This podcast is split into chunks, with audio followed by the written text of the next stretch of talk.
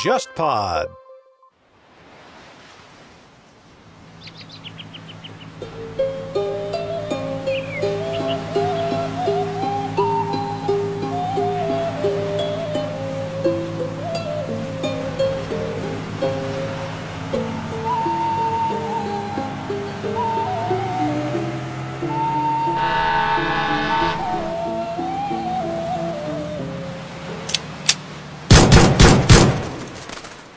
各位听众，大家好，欢迎收听这一期的《忽左忽右》，我是陈彦良。今天这一期节目，我们又请到了魏一平老师。听众朋友们，大家好，很高兴又来跟陈老师一起聊天了。上次我们聊的那个拉拉杂杂的，但是有很多朋友评论，包括有些朋友圈的人听到，然后转给我，就又让我重新回到了这个十年前做记者的那些日子，就回到了那段日子的很多回忆中啊。所以又有很多事儿再跟陈老师再聊一聊。前段时间跟魏老师聊了一个中国调查记者的往事系列，激起了不少可能听众也好，包括我作为一个读者也好，以及魏一平老师作为那个年代的调查记者也好，就是各自的一些回忆。我们聊了很多的一些城市化过程当中发生的一些社会问题引出来的一些重大事件啊，很多是一些恶性的案件，好像也给魏一平老师扣上了一层好像是个凶杀记者的这么一个外衣。很多人就说哦哇、这个记者好像就老关注一些什么灭门惨案呀，对吧？就是从北京到广西，从东北可能到一些西南边境。其实我们在那一期的结尾也提到了，有一些在那个年代备受瞩目的一些恶性事件，我们其实应该花一些时间来详细的聊一聊。就比如说当年的菲律宾人质绑架事件，以及我们今天要聊的这一场湄公河的大案，发生在二零一一年，对吧？啊，金三角的这个中国船员的遇袭案，很快啊，其实是一年以内，这个案子就被破获了。然后他的主犯诺康也是被引渡回中国，接受了注射的死刑，也算尘埃落定了。但是在当年，在二零一一年这场案件爆发的那几个月过程当中，啊，中国国内对这场恶性案件的一个描述也好，报道也好，非常多的，而且在东南亚地区，其实也造成了一种恐慌。包括魏一平老师，你在那个报道里面也写过嘛，就是中国官方出面在湄公河上进行了一些武装护航，对，持续了非常久的时间。对，你们作为调查记者的话，当时第一次接到这样的一个报道，对于我不知道啊，就是对于三联这样的一个媒体来说，操作这样的一个跨国新闻报道，是之前有过先例吗？这个跨国报道啊，《三联生活周刊》，我说二零零一年呢，从双周刊转成周刊以后啊，我记得就是说最开始有跨国报道是我们的记者去到韩国采访空难，大概是在零四年、零三年左右，是我们当时有一个记者叫李菁，也是现在在三联的副主编，嗯然后后来就密集的开始很多，包括应该零四年的印尼海啸。啊，巴基斯坦的地震等等啊，类似这样的。所以在二零一一年那个时候，我那时候还属于年轻一辈的记者啊，就开始去到这个海外采访，已经不稀罕了，在三联已经是个比较常态化的操作。嗯而且那几年其实某种程度上比现在还要多，就是追踪一个突发的、比较影响很广泛的国际性的事件，三联会派记者不惜成本派到前方去，因为我们一直相信，只有到一线才有那种采访的体感。嗯，对，以前那个刘怡也跟我讲过嘛，因为他是老往什么阿富汗呀、中东啊这些地方跑。他说：“你们李红谷主编，你的这个前上我前司领导三联的李红谷主编给他了他一个每年可以两次去到海外报道这些世界边缘或者说一些世界中心议题的这些大事件的机会。但是通常来说，其实这类的内容在中国的一个媒体消费或者内容消费里面，依然对于大部分人来说还是一个比较偏门或者边缘的一个内容。对，相对于国内的一些发生的一些事情来说，当然，二零一一年那次事件啊，其实有点还不太一样，毕竟涉及到了十三名中国船员在湄公河的这个船上遭到了这个劫持和杀害啊，他们是来自于两艘货船吧，嗯。这样的一个事件，三联当时是直接就在这个案件爆发的当时就决定第一时间向现场派遣记者吗？我印象应该是十月五号发生的惨案，那正好是这个国庆小长假嘛。然后上班以后呢，我们第一时间肯定也讨论了这个选题，但是三联像这种海外的，然后这种事件性的惨这个案件发生以后，也不会很急的马上到前方，他也可能会有一个观察几天，嗯就是看看大概有没有一些新的信息出来。我印象中，我去到的时候应该是十天或者十二天之后了，啊，因为这样子啊，就是十月五号发生的凶杀，尸体被发现已经是三四天以后了，打捞上来，对，就是十月七八号了。然后呢，又开始铺天盖地的猜测，所以真正在国内有更丰富的信息出来，已经到十号左右了。所以我大概是又过了几天，这期间就要办签证啊，联系当地的人有没有能够联络到采访对象啊，就其实，在后方已经开始工作了，只不过是你这些东西全部都筹备就绪了以后，到前方又拖了几天时间。嗯，这个案件爆发之后，你们当时编辑部的一个讨论，你还记得是一个什么样子吗？因为事后其实你也在一年中出了好几篇长篇报道，我们会看到这个案情对他讨论的关注点啊，其实折射了几个维度啊，包括一开始的。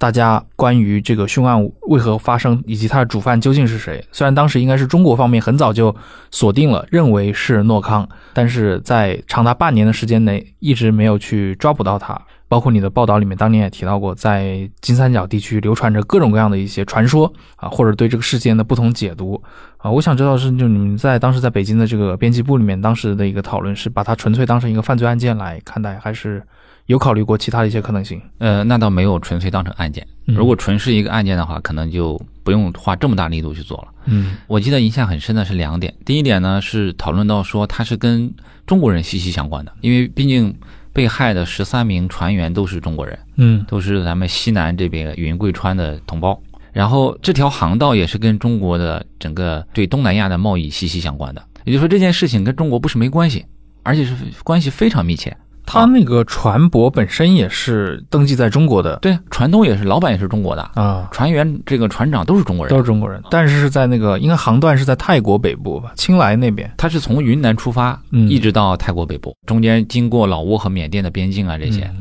所以这是一个，就它不是一个纯外国的事情，嗯，它是跟中国紧密相关的。对，第二点讨论比较多的呢是，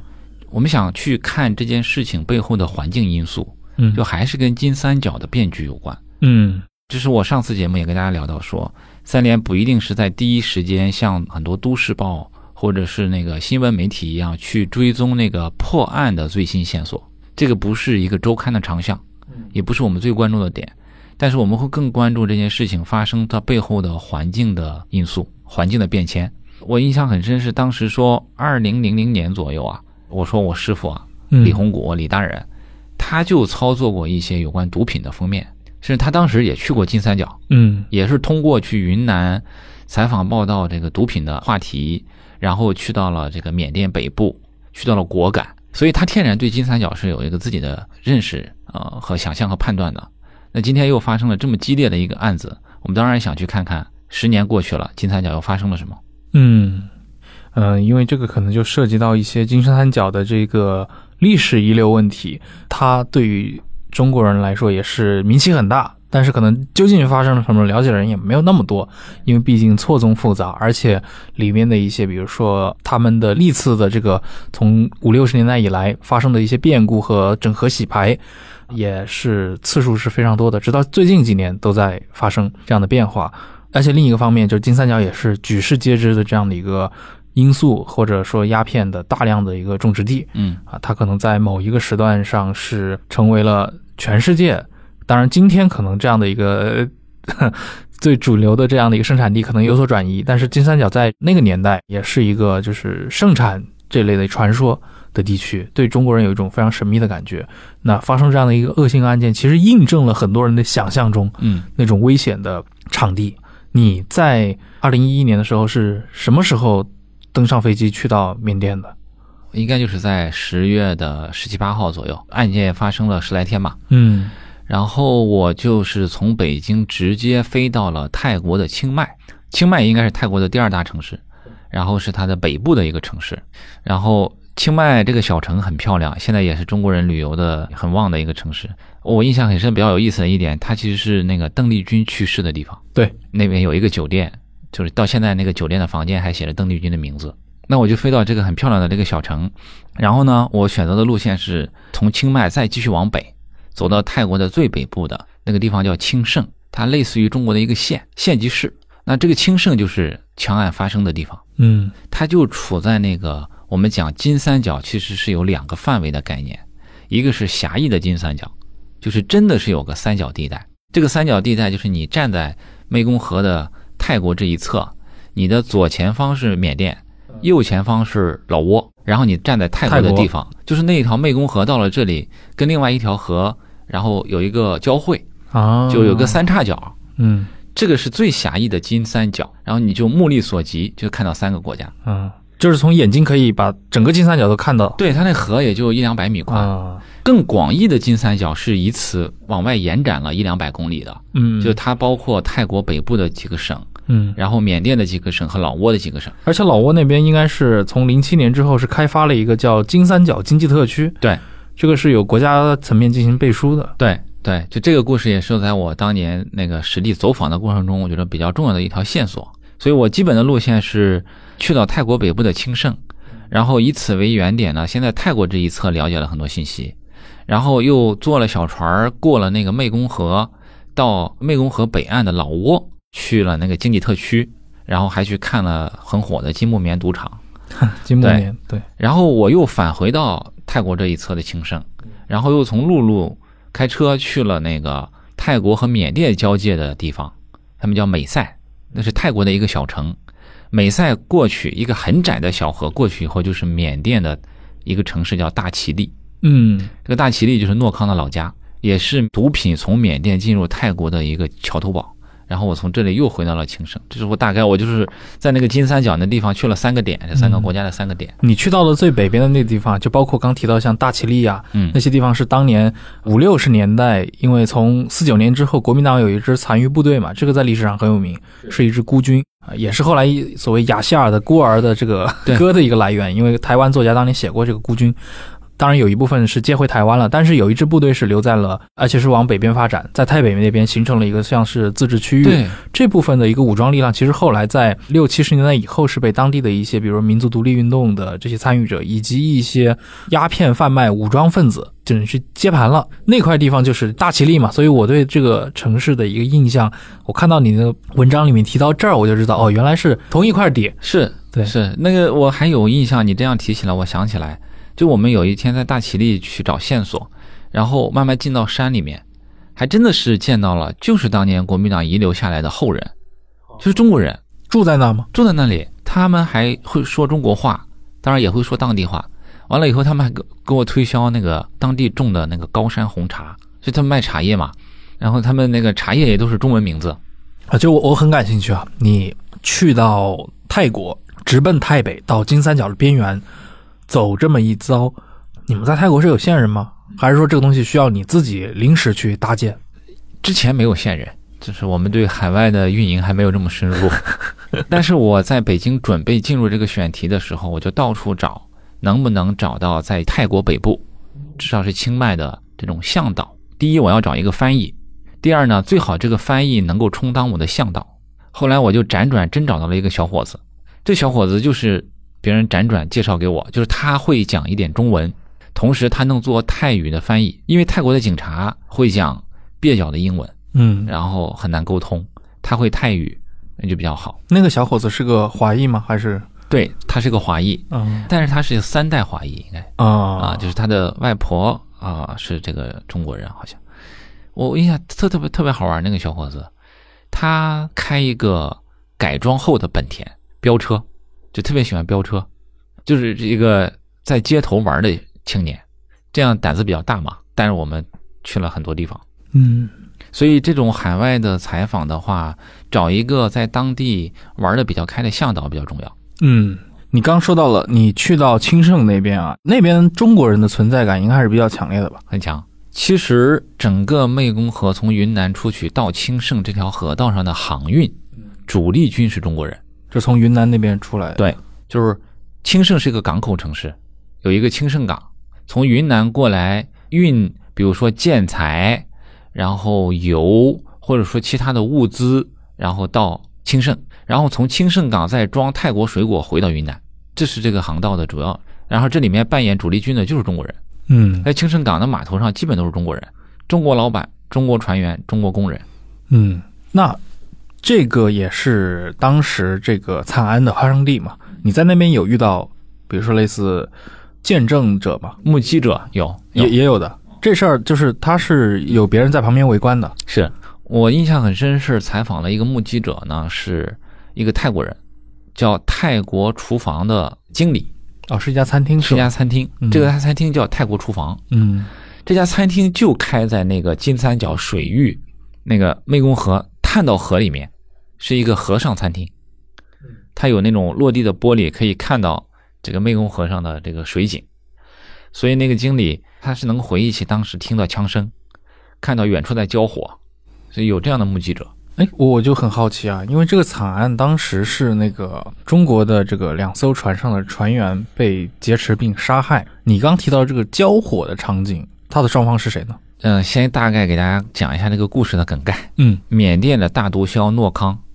他有自己的武装力量，他要报复中国人，劫持了这两艘中国货船，但是他还不是很简单粗暴的上去直接杀害中国人，他想做一个局，就是他带着毒品上中国人的这两艘船，然后把毒品放到船上，嗯造成是中国船员在贩毒的假象。然后他同时联系了泰国的缉毒部队，就是这个诺康和泰国的缉毒部队谈好了交换条件，让泰国的缉毒部队去收拾残局，造成是一种中国船员贩卖毒品被泰国的缉毒部队打死的假象。所以当天的交火是什么呢？是被押送到他们这个说好的地点以后，这个诺康的手下在船上开枪杀中国的船员，同时泰国的部队为了做做样子，也朝船上开枪。这么一个过程。对，就是泰国部队是师出有名的去缉毒，跟这个贩毒分子发生了枪战，然后把贩毒分子都杀死了。他想造这么一个假象，那后来为什么没有造成呢？就很快各种线索就暴露出来了。有几个因素，第一个因素是，如果只是缉毒部队和贩毒分子交火被打死的话，那不至于是那样的一个死亡场景。嗯他们的死亡场景是手铐拴住双手，然后眼睛被蒙住，明显是被劫持之后被处决的，这是一个说不过去。嗯我也不知道为什么他们在设计的时候这一环对没有想那么周到。第二个因素是你既然发生了枪战交火，交火的这么激烈，又打捞了那么多尸体，就泰国的警方介入去调查，就这是一个警察局牵头的调查案件，警方就觉得各种线索都对不上火啊。啊破绽百出啊。这比较有意思。再说开一点是，泰国的警方和军方也是不和的，就相当于军队跟诺康集团合伙干了一把，然后警察进去一调查，发现了很多问题。结果把这事儿给国际化了。国际化本身中国也施加了很大的压力，对，当年这个规格是非常高，当时那个公安部的当时的部长孟建柱应该是就他飞亲过自了嘛去，对他亲自去，然后一个副部长签队组成了专案组。对，你不查个水落石出，跟中国人民也没法交代。已经搂不住了。对，所以在这种情况下，大家不可能那么漏洞百出的去圆这个谎。嗯是比较有意思。所以泰国的警察，包括缅甸、老挝的警察，在中国的这种强大的压力之下，还都是认真调查的。嗯，那当时你们在那里看到的，除了在接触这些，比如说所谓的目击者啊，因为从目击者角度，我的理解，他们还是啊、只能说说一些他 看不明白很远的体会嘛，嗯听到了一些枪声之类的啊。是你们有去联系正在办案的一些这样的泰国警方吗？有，就是我在清盛主要就是去找警队采访。清盛呢有自己的一个小警察局，嗯然后我后来是采到了一个，就是他的上级省政府叫清莱府，嗯他的警察局长，就这是他官位比较高的那个人，也是当时那个三国联合专案组里面的一个关键人物，相当于一个公安厅长了。对对对对对。然后呢，他就也没有避讳的交代了一些当时掌握的信息，所以警察是做了一些采访，但是我直到离开那个案子也没有水落石出嘛，都是一些线索。对，去缉毒的那支部队，你也有去？这个比较有意思，我记得我在那儿待了大概一周到十天左右的时间。嗯泰国的警察和军队介入这件事情的力量是非常复杂的，这个跟泰国的历史演变有关系。就为什么我说他的警察和他的军方也是中间有一些隔阂的，就是泰国一一直以来是一个军方势力很强大的国家，对，军队有至高无上的权利、嗯啊。但当年泰王都是这个军队的傀儡嘛。对对对对对，但是警察局这个条线它是政府下面的，所以政府线和军方线这中间也是各种纠葛。整个跟毒品相关的有很多条线，比如说有常规的地方警察局，还有整个皇家警察总部下属的缉毒局，这是两支力量。然后军方呢有当地的维持安全的军队，嗯还有一支专门的军队叫湄公河支队，啊，这是泰国海军下面的一个支队，听上去像个水井，但是是军队的，嗯、它不是警察系列的，嗯就是军队里面专门负责湄公河上的这个。然后真正实施这件事情，我说同伙的那支部队呢，它还不是这支水上支队的，嗯它是泰国的从军方有一支专门的缉毒特种部队， 啊，就是你发现跟毒品这件事情相关的各种势力都是错综复杂，得有五六股力量，所以最最后是说明确出来就是这一个缉毒特种部队参与的这件事情。啊。那他在后面的这个，我们知道，就是后来诺康落网之后，这支部队有受到一些这样的压力或者做出解释吗？嗯，也受到了一些压力，但是由于说他是军人的身份，所以呢是交由泰国自己的军事法庭去处理。啊啊，第一，不可能向中国引渡；嗯嗯，第二呢，也没有向中国完全开放这个透明信息了。啊。呃魏老师刚提到这个的话，可以其实可以补充一下，当时交涉关于湄公河的这个出事信息的时候，尤其当时泰国国内爆出来有一些军人啊涉及这个事情，那当时其实像泰国它本身国内也处在这个洪涝灾害当中，然后当时应该也是那个英拉总理就是亲自来关注这个事情，由于涉及到军方嘛，对外披露就非常的微妙。这个九个涉案的军人，在当时应该是由他们的这个上级领导，也就是在军队的一些高级将领带领下去自首的，也可以说是军方在这个事情上就比较微妙的去配合了。而且警方这边的一些高层的发言人也极力强调，这几个军人的个人行为与军队无关。另外，说到当时主政的这个英拉总理。湄公河惨案发生的时候，当时英拉她作为一个华裔的总理，也是泰国历史上的首位女总理，刚刚当选了两个多月，刚刚上台。后来在整个事件的处理过程中，也是作为泰国这边的最高领导人参与其中的。但是，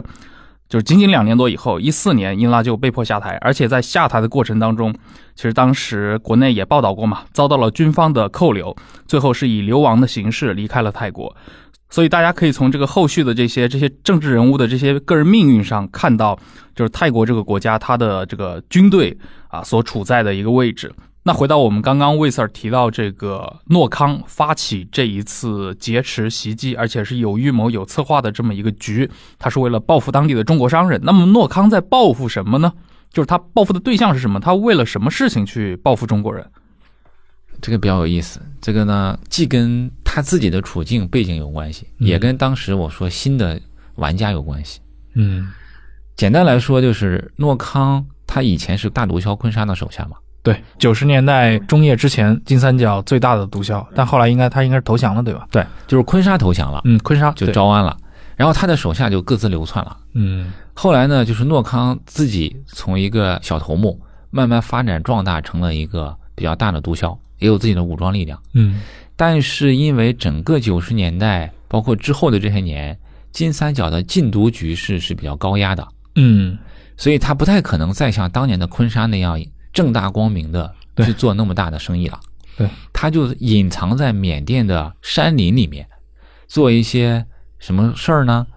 偶尔贩卖点毒品，然后呢劫持一下船，收出保护费。山大王，对，山大网，它就是变成了一个山大网。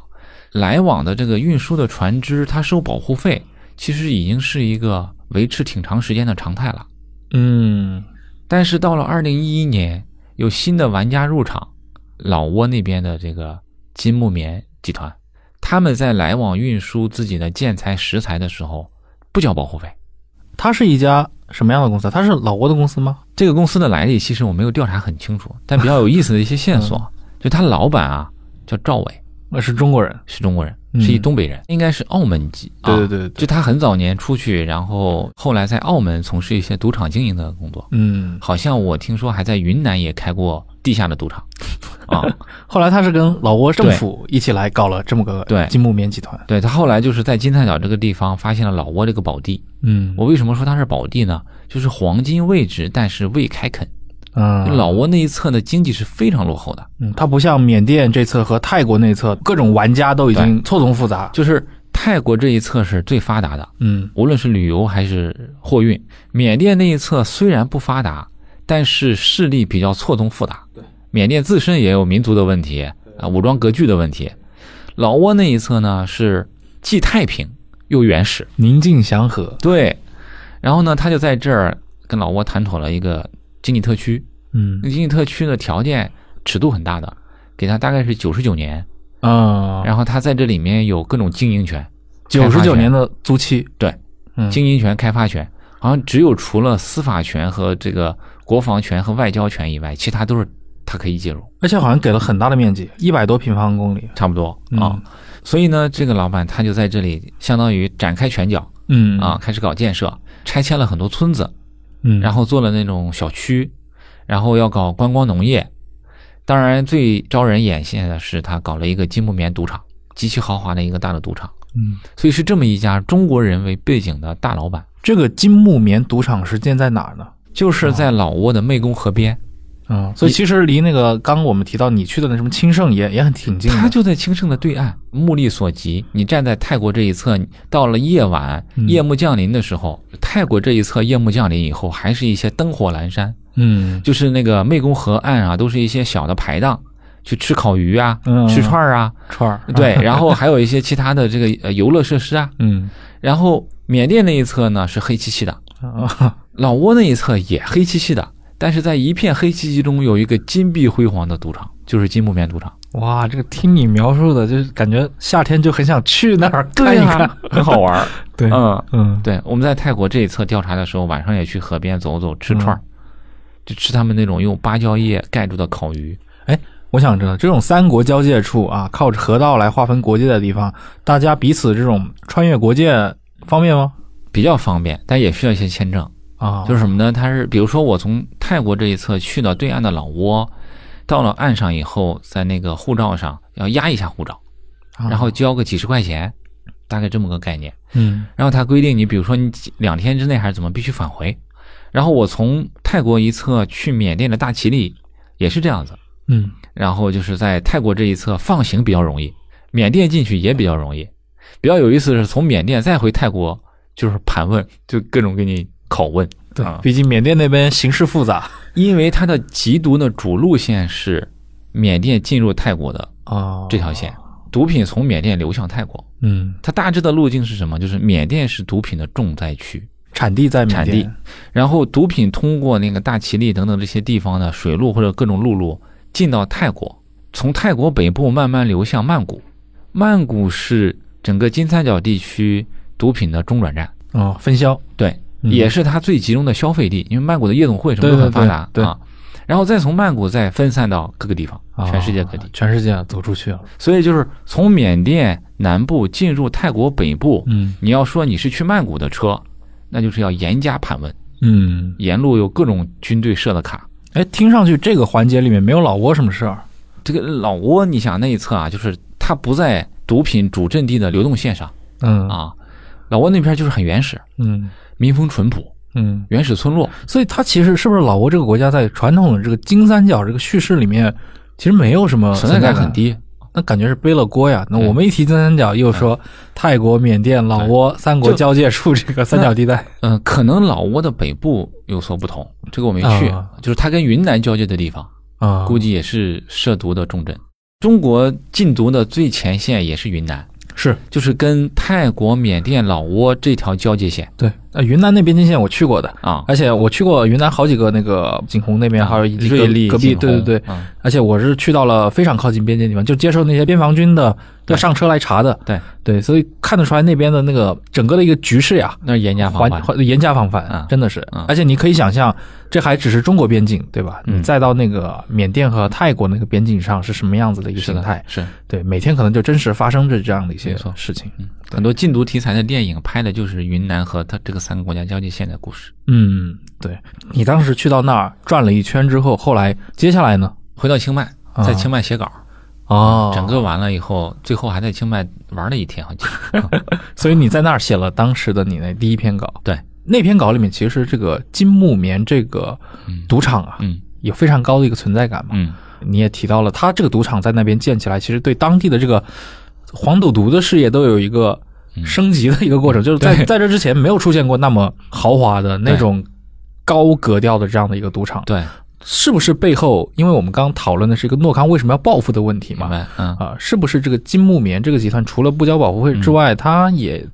动了整个这块的一个毒品上的一个蛋糕呢？因为我看当时应该是有这么一些讨论，有的人认为不简单是诺康个人的一个对，嗯、我回忆一下啊，我在那儿的时候呢，各方的信息汇聚到说这件事情里面，金木棉是一个重要角色，嗯但是到底他扮演了什么角色，嗯，就跟他有什么关联，我们是没有调查清楚。那个时候也是警方正在调查过程中嘛，嗯但是一直到呃诺康审判的时候，这些细节才都浮现出来了。所以我讲一下说，如果从大的背景上来说，这么一个大的玩家进场，肯定是冲击了原先的利益格局嗯啊，这是一个大的背景。我印象很深，在金木棉赌场里面有一个大厅，有一个小厅，那个大厅是中国人的玩家，嗯小厅是泰国和缅甸的人，包括老挝的，但是老挝的赌徒是少的，因为他经济落后嘛，穷嘛嗯啊穷。你就想象一下，以前的赌场的重镇是大其力，然后我也去大其力看了他的赌场，那完全不在一个等级上啊，赌和赌不分家，因为都是快钱嘛。对，但是在缅甸那一侧的那些赌场，也就是一个你想象一下，它也就是个三层小楼，然后呢，顶多有三四十张赌桌，这就是嗯规模比较大的了。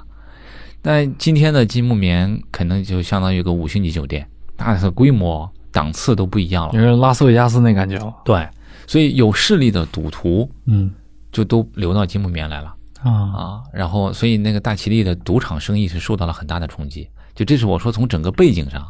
肯定是这么耀眼的一个大老板玩家进来，嗯造成了很多冲击。从那个具体的事情的线索上是怎么回事呢？是二零一一年当年的四月份，金木棉的两艘船，然后在湄公河往金木棉走的过程中，就被诺康劫持了。啊，就诺康盯他们盯了很久了， 那两艘是就正常的船嘛，有正常的船啊就是运建材，啊因为他这还要大搞建设嘛，嗯运石材啊、运建筑材料啊之类的。但是突然间，湄公河上多了这么多船运这些东西，那诺康他收保护费的，他是一嗯早就盯上了，所以呢，他就绑架了金木棉的两艘船，要人质，然后要赎金。嗯当时金木棉的一个船主跟诺康那边的人谈判，就交了赎金，大概那个赎金我印象里边应该也得折合个四五百万人民币，也是不小的一笔钱。结果这件事情过去以后呢，九月份，诺康在缅甸的那个基地就受到了老挝警方和缅甸警方的联合绞杀，就是这两个国家的警队都出面去清剿他那个基地，然后发生了激烈的交火。这件事情让诺康比较恼火，他认定了他的基地被警队去绞杀，就是中国人告的状，就中国人在报复他，所以他要反报复。但他也没有去直接找这个金木棉这块来报复，对，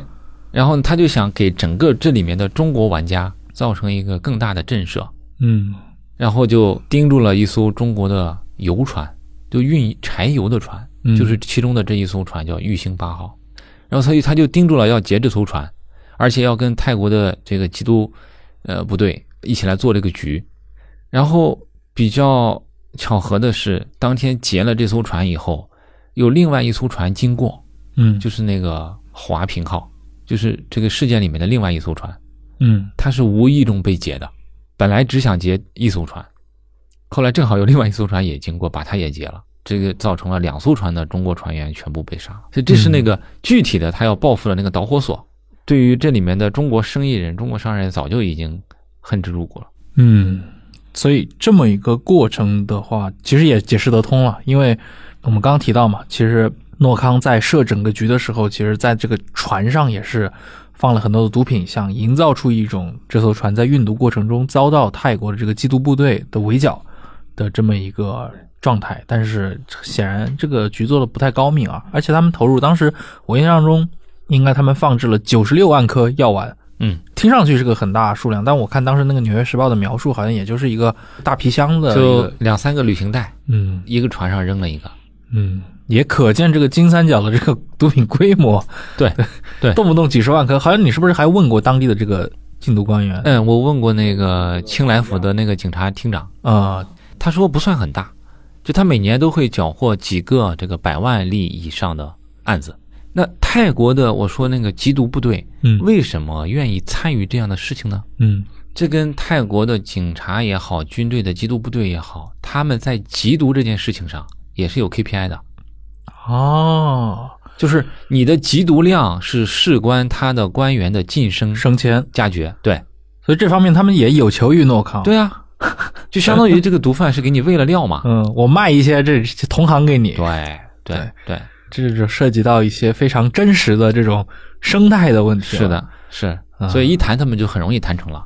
嗯，但他们也没有考虑过这个后果，因为你毕竟杀害的是这个外国的人，就是中国人啊，嗯是嗯而且中国是一个对东南亚的影响很大，是，而且那十年应该中国政府在帮助东南亚的国家训练警察嘛。是是，他们低估了中国政府对于这种公民在外面遇害事情的决心、处理力度。对对，这是一个。对，同时他们也高估了自己做局的能力。对，泰国本国的这个警察都没有去摆平 他，对，这事还是警察们爆出来的。对，哦，我后面我后来的一些我也来求证一下，我们后面听说过后来的一些很多说法，包括中国政府如何去抓捕诺康，据说也是动用了非常大的资源，嗯甚至动用了过去十来年在东南亚通过训练各国警察建立的这些人脉呀、啊联系呀，嗯甚至可能要发动一些在东南亚嗯，当地的这些啊中国侨民嗯群体，是甚至那个金木棉这个赌场在中间发挥了什么样的作用？我不知道这块你有没有接触过一些类似的声音？我后来破案过程，就是警方的破案过程，我就没有更深的追索了。嗯当时也很难采访到核心人物。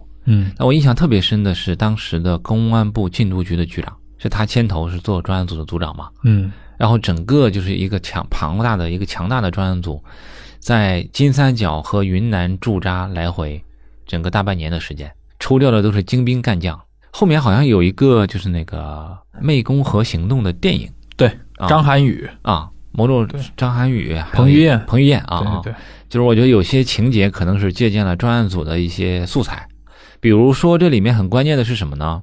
诺康在当地是一个见首不见尾这个山大王，而且诺康跟当地的缅甸这一侧也好，老挝这一侧也好，这个百姓的关系很好。嗯就他是山大王，他劫富济贫嘛，打造这么个印象，他劫来钱，然后给这些很落后的村民一点小恩小惠。嗯所以这些人都是他的眼线。就他只要钻进山林里面，进到这些村落里面，那些人都是给他提供保护的，帮他掩藏的。所以这给专案组抓捕诺康肯定是造成了极大的困扰的，因为你要去当地办案，你必须对要依赖人民群众的力量。对，就跟咱们中国警察这个很厉害，是我们跟人民群众打成一片嘛，这是最大的难度。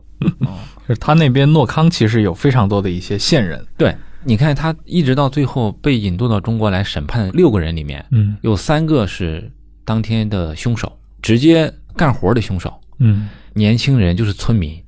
然后他们很落后，他们也很蒙昧，嗯就他们可能没读过书。有一个人我印象很深，他在庭上连自己的名字都不会写，就他的审讯记录他不会签名的，啊，他只是摁手印，嗯没有受过一天的教育。他们干这一票事儿得到的报酬是什么呢？一万泰铢，那个相当于人民币大概两千块钱。两千块钱，对，然后再给他五颗摇头丸，这就是他的所有的报酬。然后还有一个细节我很受震撼，就是其中有一个小伙子被警察抓住，引渡到中国来，然后继续问话，问完了话，他还天真的问警察说：“我是不是可以回家了？”您可以想见他们的蒙昧程度，嗯就他都不觉得杀了人这件事情是永远回不了家了，因为在缅甸那一侧，我说他地方武装割据嘛，他的嗯治权、他的法权都是混乱的，对他有些地方就是一个族长，这个地方首领说了算。对你当时是围观了这个庭审，庭审，对是庭审是在哪儿来着？庭审在昆明，就引渡到云南昆明，然后当时也很开放，就是一部分的媒体申请就开放进去旁听了。对，当时就是国家非常重视这个事情，而且他后来很多外媒也提到过嘛，中国政府在那次过程当中，就是他一定要抓住诺康的这种心态，表现的格外强烈的。，对，嗯你觉得背后的一个基本的一个原因是什么？这都是我的理解啊。嗯我觉得一方面是我们那个第一个封面当时讨论的一个问题，就是一个政府、一个国家越来越现代化、越来越强大了。随着中国的开放性，走出去做生意的越来越多嘛，你怎么保护他自己公民的海外的安全？这是一个国家必然要面临的问题。那我们说今天的美国，他对这个东西极其的较真儿，就是一个美国人不管在全世界的各地遇到危险，这个国家背后给你提供安全保障，这是一个国家之于你的公民的责无旁贷的东西。第二一个，我想也说，如果这个案子当年以那么惨烈的方式呈现在公众面前，嗯，不查个水落石出的话，也说不过去了也。说不过去。嗯，另外就是你不查个水落石出的话，这个团伙始终是这个航道上的毒瘤。嗯，就你后面，我们跟东南亚的经济联网还是很密切的，对你这是一个黄金水道。对，如果它始终在这儿是一个毒瘤的话，你后面怎么办？而且很多人是把这个，我觉得当时外媒的有一些视角，因为那会儿我看了非常多的一些媒体，包括国内的啊，还有像一些海外的媒体对这个事情的追踪报道，毕竟是一个国际大案，而且很多人都会在等于是旁观着中国政府的一个行为，尤其是那么高的规格，像孟建柱当时去到东南亚，包括为了这个事情，应该是中国的一些很高层的领导都跟当时的泰国总理去沟通过这些，最后的一个抓捕行动其实也是几方联合。啊，老挝在中间也出了非常大的力。对啊，当时我看到有外媒把它比成那个中国版的，或者说湄公河上的这个潘乔比利亚案，这个就是当年美国历史上很著名的，对吧？就墨西哥的这种劫匪，嗯，嗯他劫持杀害了一火车的美国人，最后也是就是有点那种虽远必诛的意思，追到墨西哥去把你干掉。是，的，这个地方我插另外一句话，哦嗯我这么多年做记者，尤其是跟一些案件打交道，嗯，我也体会得到中国警察的专业度、能力嗯和这种较真的这种追求，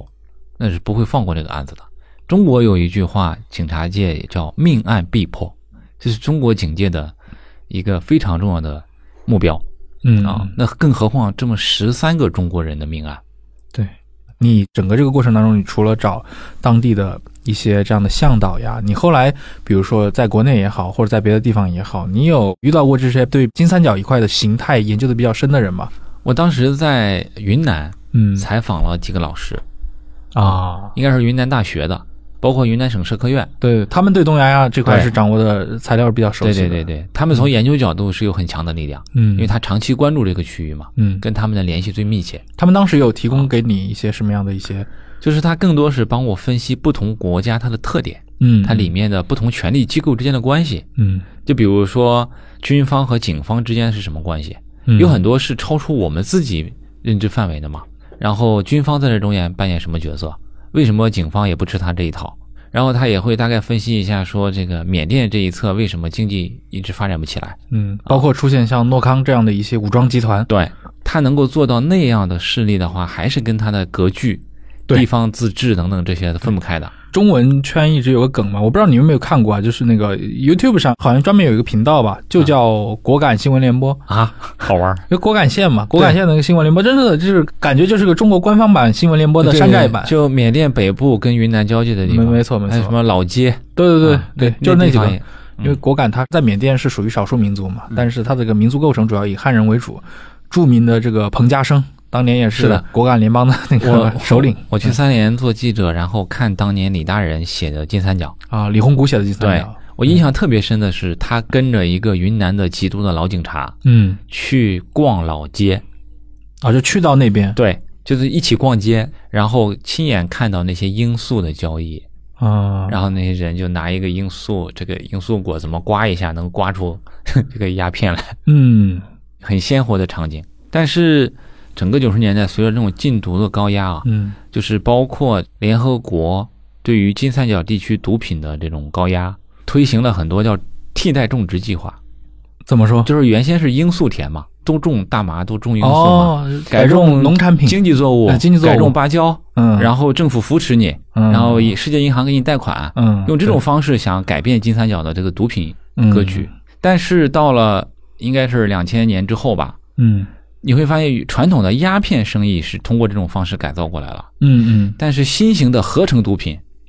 又在当地泛滥起来了，嗯啊，就比如说摇头丸和冰毒，呃，这个地方又让金三角重新回到了世界毒品的中心之一，它跟这个阿富汗的新月地带，包括拉丁美洲，共同构成了这个对交易中心。哎，金三角这块的历史是非常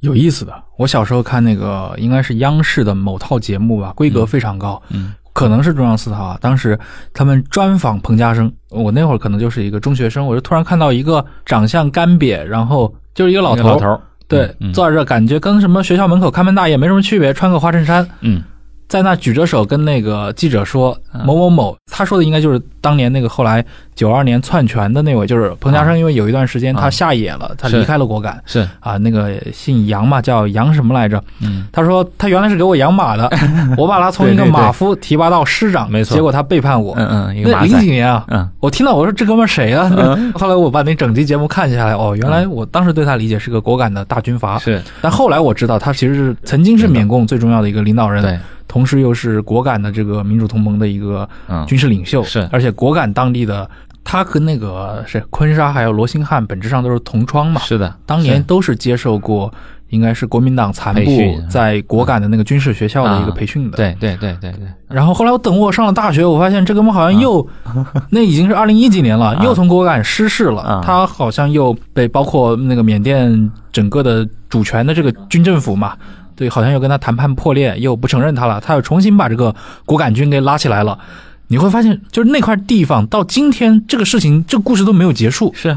对嗯，包括前段时间缅甸新的政变，这都是一脉相承的，我觉得是啊的，是的，是的。但是像彭家声也好，包括那个坤沙也好，他嗯们可能是当时那种混局中的一代毒枭，就他们跟政府的关系更近，就是某种程度上是半合法化的，对一个地方自治首领嘛。他们往往都有，比如说我是这个区域，就理解成这个省吧，对我就是一个，其实政府会委任我一个，我就是这个省的一个行政的首长，对对但我同时是一个是的罗兴汉当年就是嘛，是所以大家叫他鸦片将军，对，但是到了诺康呢，嗯，就是在这种禁毒高压之下，诺康已经不是这么正大光明的一种身份和角色了，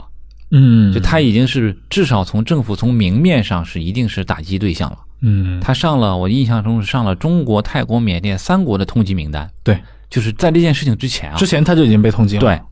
就他好像我当时去大其力了解到，他他只有一个就是半官方的身份，嗯，是他老家那个大其力有一个红类镇上的民兵团的团长，就嗯他只啊有这一个身份，所以他已经是处在一种夹缝中生存了。嗯，对，而且那边应该还有一些过去果敢，因为最原始的那股势力是他们当地果敢古代从古到那个五十年代那个杨姓的土司。嗯嗯嗯，这个家族，是对，但他们好像后来也是跟中国的关系不太行啊，这就不行了。对对对，啊，那边的很多故事很好玩。，对哦，那个数据是缅甸大概五千多万人口，嗯，大概有一百三十五个民族。对对对啊，这什么概念？对啊，就是可能一个镇就是一个少数民族对。哦，对，我们经常在新闻里面可以看到各种善帮。还有佤邦，嗯他们的一些以他们各自民族为名组织的一些军队，以及后来其实后来彭家声跟他们又组成了一个所谓的联军嘛，嗯嗯嗯，对，嗯这个对形势其实一直在变化当中。嗯哎、我当年像李洪谷主编，他在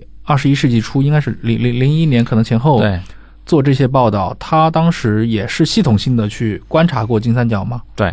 它应该是以云南为一个阵地嗯啊，然后进到金三角，当时也是看这个整个金三角的毒品啊，啊，哦，当时应该是发生过一些大案的，应该就是昆沙之后的有有个大毒枭，应该是世纪初是被捕了，姓谭啊哦，对对对对对对对，哦，谭小林。谭耀林，谭小林是很著名的一是个的，但是他崛起的过程中，虽然他也是一个大毒枭，嗯，但是他就没有他的前辈们昆沙呀、罗兴汉这样的人，那么势力了，他就不被认为是一个，就是大家就觉得他是个毒枭了，你也不是什么手上有军队的人，嗯对对对对，就啊更像一个现代意义上呃现在意义上毒枭，毒枭纯毒枭，纯毒枭，但后来他也是被嗯，抓捕了，被抓了。啊而且也是被枪对枪对决对了，对吧？我印象好像李大那个文章里写到，他是一个看起来很不像毒枭的人，是个学化学的嘛，绝命毒师，呃，你看，其实这么说来的话，三联对这部分议题的一个关注，其实他打下的这根桩子很久了。嗯，你像黎洪武主编当年就其实做过类似的，以他为起点，对这么多的报道嘛，嗯非常带有明确的一个，它不是生活方式，它是一种社会关怀，是而且是一个国际视野，它是是跟着这个就当代的一些重大问题跟着它来走的。啊，你其实刚提到像李洪武当年找到那个，比如说云南边境当时德宏州的这种缉毒民警这种队长啊，跟他一起去到老街，去到缅甸那边。那作为中国的缉毒警去到那边，他应该是不具备这个执法权，对吧？那便衣身份就逛逛嘛，有的时候也是要便衣身份去侦查一些东西吧。还是一个非常危险的工作。对，呃，云南的缉毒警是整个中国缉毒的前线，嗯，同时也是牺牲最大的部队嗯啊，每年对都会有人牺牲。就像里面我讲到一个细节，缅甸的人运毒品去泰国，嗯他们有一个外号，这些人叫称作叫蚂蚁部队，他们就是一个一个的像小的打工仔一样，然后每个人揣着毒品也不多，然后呢就翻山越岭，通过密林绕道进入泰国，要么呢就是夜里面悄悄的游过那条河，嗯游到泰国来，这样一种很野蛮的又是直白的方式，赤裸裸的运毒的方式，就是造成了他们的危险性特别高，就他们身上带着枪。嗯碰到警察就直接开火，打过去了他就流窜过去了，打不过去他就完蛋了，很野蛮，很直接。对，就像我们刚提到的嘛，它这个整个金三角的这种贩毒业态，从罗兴汉、从坤沙的时代，嗯从那个杨氏家族的，甚至像彭家声当年也卖过鸦片嘛，对，但是他后来是果敢率先在八十年代宣布禁毒啊。嗯，他们那个过程当中，其实都是一种有点像地方割据势力对，来进行武装贩毒的这个过程。其实，对在当时的一些分析师也写过文章嘛，他认为这是一种相对来说比较落后的对，一种经济形态，对它更像一个就是你得有一个政府下场来干这个事情对，反而是可能后来到了包括二十世纪末，像谭晓林这样的人出来对一个独立足球家，也说明这个业态好像正在越来越现代化。对，而且我看过一份数据，就是在八十年代的时候，当时联合国的禁毒署还有国际刑警组织发过报告，认为金三角的这个鸦片产量在逐渐降低，并且他提出是一个因为气候的原因、自然条件的原因。但是反过来呢，那个另一份报告就是说，缅甸其实在一九八八年到一九八九年年度吸毒人口啊，就是缅甸的话大概是八到九万，而印尼呢大概是十二万。到九五年这个数字，比如说在印尼，它已经增长到了一百五十万，十倍以上。也就是说，好像九十年代确实是一个，虽然说鸦片将军的时代在结束，但是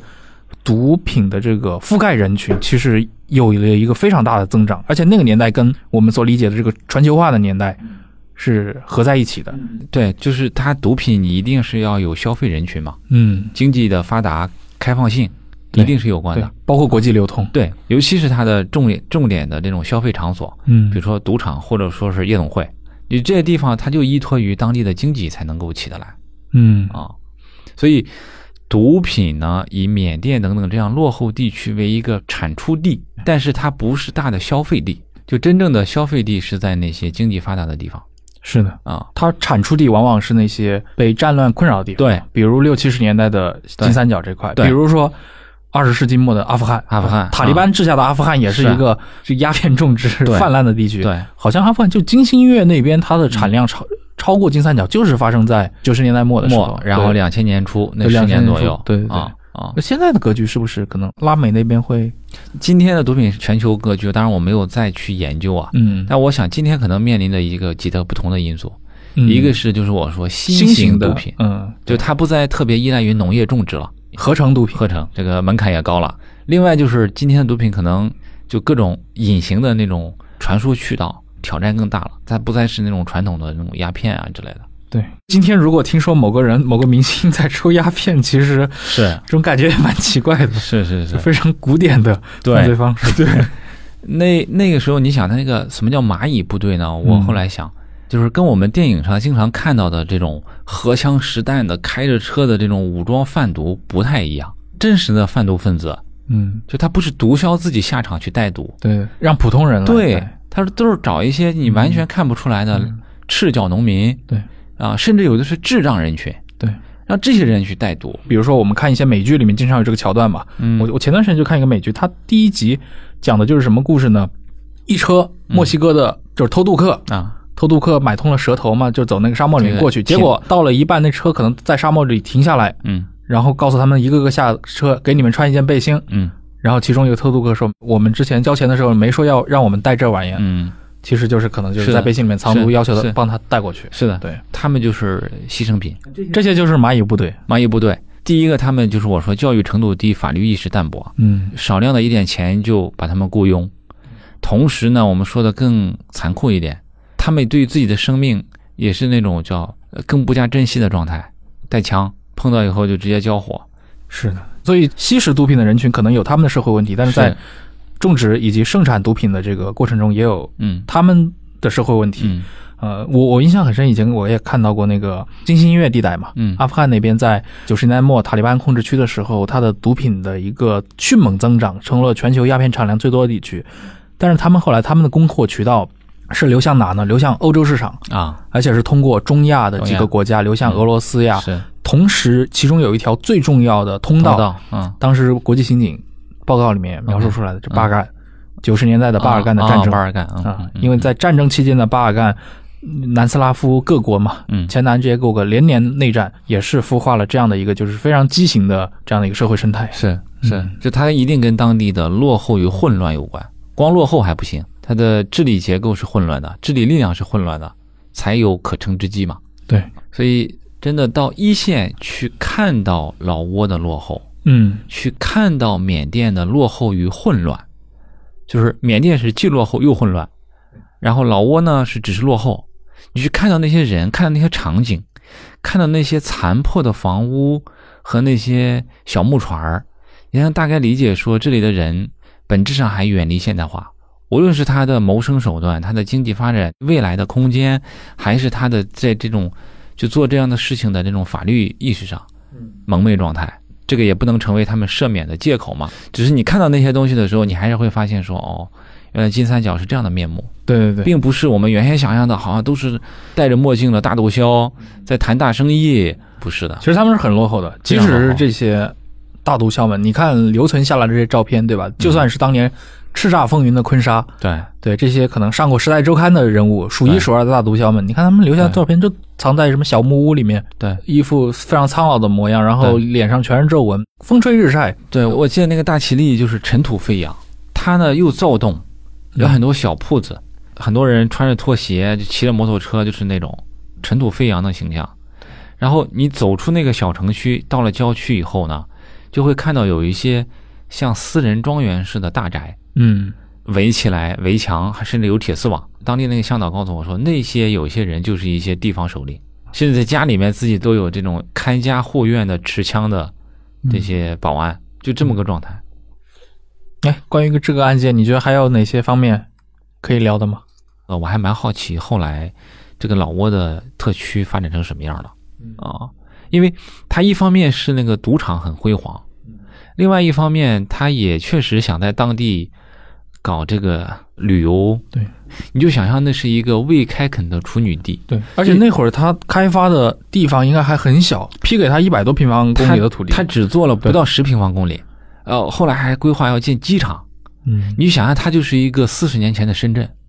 如果再隔十年，我想回去看看，这是又是另外一个故事。对，就是刚听你描述，我就想你说的那个角落，嗯，我很想去看一看嗯这个。真正的金三角 就是那两条河搭在一起，是然后是看看那个金碧辉煌的这个金木棉还在不在？对对，它那个湄公河是澜沧江流出去以后叫湄公河嘛，嗯所以它很明显的这个雨季和这个枯季，比如说到夏天雨季的时候，那个金三角那个地方就水很大，嗯然后到了枯水季呢，水落下去以后啊，在我说的三国交界那个岔口那个地方有一个岛很大，那个岛上都是芦苇，那个岛就是三角形的，嗯，有机会可以再回老挝去看看。好呀，非常感谢今天魏毅老师又来到《忽左忽右》啊，跟我们详细的聊了二零一一年，十年前啊，正好十年过去了是，啊，十年前的这个湄公河的大案，以及他当时作为一个在一线的调查记者，他所掌握到的这个实际的一些情况，以及他的在泰国北部以及老挝、缅甸真正的金三角那边，当时做了一手调查啊，也聊了很多的关于这块的一些这样的一些传闻吧，或者一些信息故事，我觉得还是很有意思的。而且这个系列我们也可以再聊下去，因为魏老师参与的这种跨国的一些罪案报道非常有意思。下一期我们也许可以来试着来聊一些当年也是很著名的，嗯，中国人也很关心啊，菲律宾人质劫持事件。对，马尼拉的这，个对，而且这个事情背后也是牵扯到了一个很多方的一个合作。嗯当时 是说来奇怪，这两个案件都是我当时非常关注，嗯因为因为在我看来，当时就是一种非常奇怪的感觉，嗯因为官方媒体的一个关注度是可以说无以复加的高，嗯对，而且引起了非常大的一些讨论，嗯，所以我个人对这个话题特别感兴趣。对，呃，你那种感受有点像，突然间你感觉每个中国人跟世界产生了更密切的关联，就是那是一个就可能所谓的全球化啊，嗯，或者说海外的这个东西，在普通老百姓眼里面还只是一个偶尔旅游触达的地方，包括是可能有一些生意人去冒险追求财富的地方对，啊。但是那两个案件在那两年里面集中爆发出来，你突然感觉到中国人在海外的生存对，包括这种嵌入度是已经很深了。是，而且这两件事情几乎就是接着的嘛。那个菲律宾人质事件是一零年夏天的时候发生的，嗯，然后湄公河这个大案就是11年一一年的秋天，是两个连续的这种大案就会给当时的一些中国人，尤其是可能生活在城市，有可能会面临，尤其去新东南亚旅游又不是一件非常稀奇的事情。对说实话，真的是抹上了一层阴影。阴影、恐慌的感觉，嗯而且大家开始在正儿八经的讨论嗯这个问题，不再把它视为可能过去我们在九十年代说那些传说中的故事，或者天涯海角、远在天边的这些是欧洲又发生了什么马德里爆炸案，或者当年俄罗斯著名的那个别斯兰人质人质事件，对吧？死了一百多对个学生，对对，但大家没有那种切肤之痛，明白。对，但就是是就是像欧洲的呃激进分子也好，俄罗斯的那个人质劫持案也好，你会感觉到它是跟很遥远的一个地区生态有关。对，那对于东南亚来说，它就是跟中国联系最为紧密的一个地区生态，而且是针对中国人，针对中国人的啊。嗯那两个案子有一个共同点，就是第一，他们的受害对象都是普通老百姓，嗯，就他不是很大的生意人，也对不是什么其他特殊角色。对，就像我们刚刚聊到的嘛，诺康也没有真的去搞那个金木棉的老板，然后另外就是他们的受害也极其残忍和离奇，所以这个是可能一个国家在发展和壮大的过程中，必然要嵌进一个地区的生态里面越来越深。对，好吧，那非常感谢魏老师，也感谢各位的收听，我们下期再见。好，下期再见，拜拜。 Don't ever cry. Don't ever cry. From the everlasting shame to the park bench with your name, the chemical tide. Beautiful life, beautiful life. Seen an island in the sun. To a breeze, they breathe as one. The chemical tide, Beautiful life, beautiful life.